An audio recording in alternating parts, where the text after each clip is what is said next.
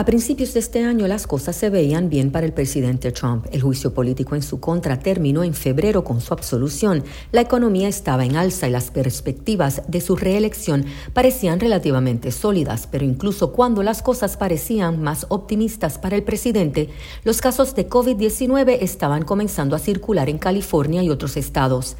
El 11 de marzo, el presidente Trump pronuncia su primer discurso sobre la pandemia de coronavirus tema que sería dominante en las elecciones del 2020. Estas fueron las palabras del presidente en esa ocasión. Él dice que actuó y están reuniendo todo el poder del gobierno federal y el sector privado para proteger al pueblo estadounidense. El 8 de abril, el senador Bernie Sanders abandona su intento de obtener la nominación demócrata, convirtiéndose el ex vicepresidente Joe Biden en el nominado oficial. El día 1 de junio, tras las protestas en respuesta a la muerte de George Floyd, un hombre negro bajo las rodillas de un oficial de policía blanco en Minneapolis, el presidente Trump pronunció un discurso en la Casa Blanca invocando el tema de ley y orden que emplearía durante el resto de su campaña. El 11 de agosto, Biden eligió como candidata a la vicepresidencia a la senadora Kamala Harris de California. Estas fueron las palabras de Biden en esa ocasión.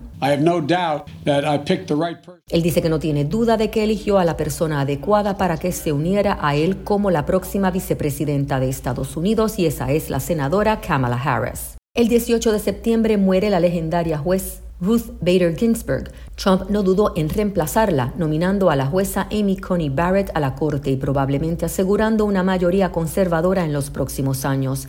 El 29 de septiembre se llevó a cabo el primer debate entre Trump y Biden.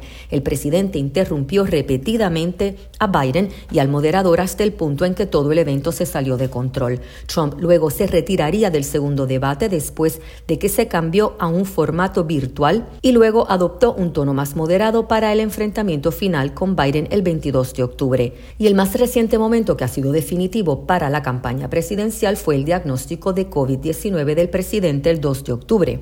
Después de semanas de realizar mítines en persona en la que se ignoraron en gran medida las medidas de seguridad contra el virus, Trump dio positivo por la enfermedad y eso aseguró que el virus seguiría siendo el tema central de la campaña hasta el día de las elecciones. Desde Washington, para Radio y Televisión Martínez habló Michelle Sagué.